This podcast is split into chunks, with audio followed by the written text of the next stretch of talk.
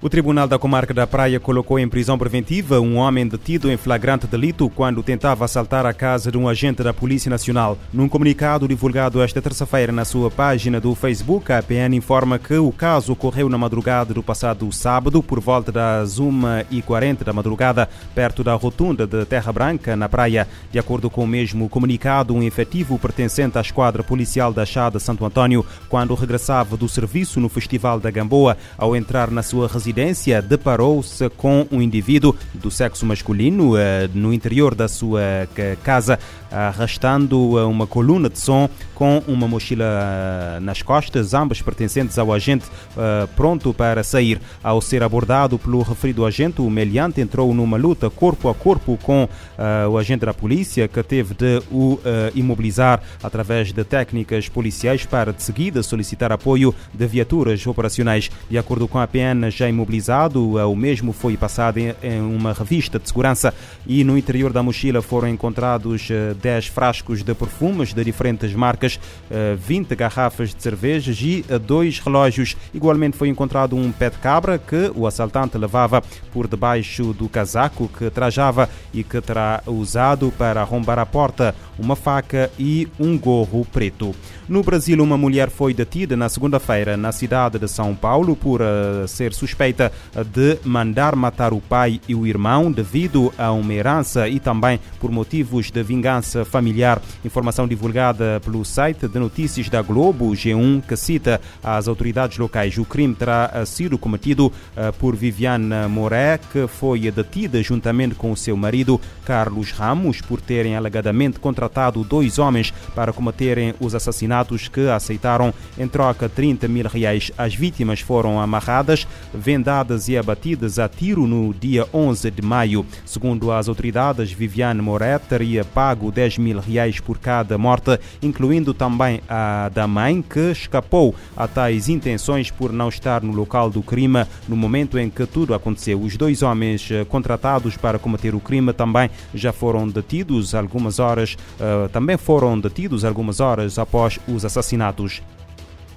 Um cidadão saudita foi executado esta terça-feira na Arábia Saudita depois de ter sido condenado à morte por espionagem com um Estado inimigo e contrabando de armas. Aumenta assim para 23 o número de execuções realizadas no país só este ano. O comunicado, uh, traduzido pela agência de noticiosa F, não especifica qual o Estado inimigo a que se refere, nem refere as datas dos acontecimentos ou detalhes do julgamento, dizendo apenas que a execução decorreu na zona oriental da Arábia Saudita. Esta morte eleva para 23 o número de sauditas e residentes executados desde o início do ano, condenados principalmente por homicídio, tráfico de droga, sodomia ou terrorismo. A Organização Euro-Saudita para os Direitos Humanos denunciou no início de abril que uma destas execuções foi a primeira em 14 anos durante o mês sagrado muçulmano uh, do Ramadão, em que habitualmente não são executadas penas de morte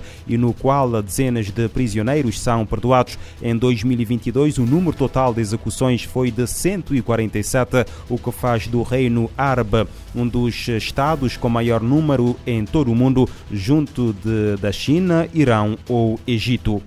As autoridades australianas apreenderam mais de 300 quilos de metafetaminas que estavam escondidos numa prensa hidráulica no porto de eh, Sydney. De acordo com o jornal britânico The Guardian, a droga chegou à região australiana de Nova Gales do Sul, uh, vinda do México. A Polícia Federal Australiana refere que os 300 quilos de metafetamina estão avaliados em mais de uh, eh, 273 milhões de dólares uh, australianos. Nos Estados Unidos, a Câmara dos Representantes prepara-se para votar esta quinta-feira um novo projeto de lei que visa os eh, derivados do eh, fentanil na tentativa de conter o impacto que o poderoso eh, opioide está a causar no país. O fentanil é a principal causa de morte nos Estados Unidos entre adultos dos 18 aos 49 anos. Em 2022, mais de 109 mil pessoas morreram de overdose no, e cerca de 75 mil devido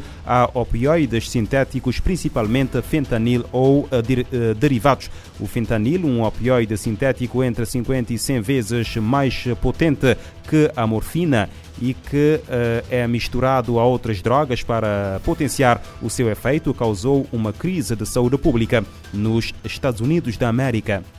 A ONU faz um apelo de 333 milhões de dólares para proteger as populações vulneráveis em Myanmar. O país eh, arrasado pelo ciclone Mocha aproxima-se da temporada das monções. O aumento do financiamento é essencial para realizar ações humanitárias e alcançar mais de 1 milhão e 600 mil pessoas afetadas pelo ciclone. Mais de 1 milhão e 600 mil pessoas foram afetadas pelo ciclone Mocha em Mianmar. Para responder às necessidades da população, prevenir doenças e preparar o país para a temporada de monções, são necessários 333 milhões de dólares.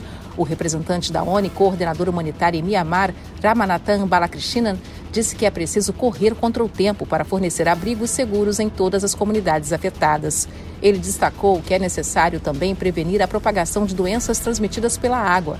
O representante da ONU ressaltou o apoio financeiro generoso da comunidade internacional, que vai ser fundamental para salvar vidas. Em 14 de maio, o ciclone Mocha registrou ventos de mais de 250 km por hora e arrasou áreas costeiras do oeste do país.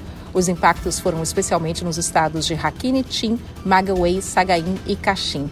De acordo com Balakrishnan, a catástrofe humanitária ocorreu em uma das áreas mais pobres do país do Sudeste Asiático, onde existem grandes necessidades pré-existentes.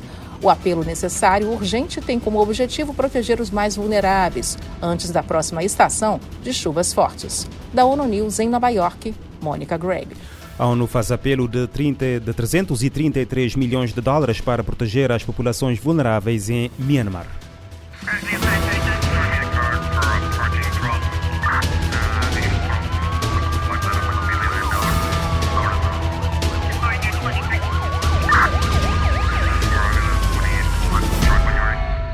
Este programa está disponível em formato podcast no Spotify e em radiomorabeza.cv.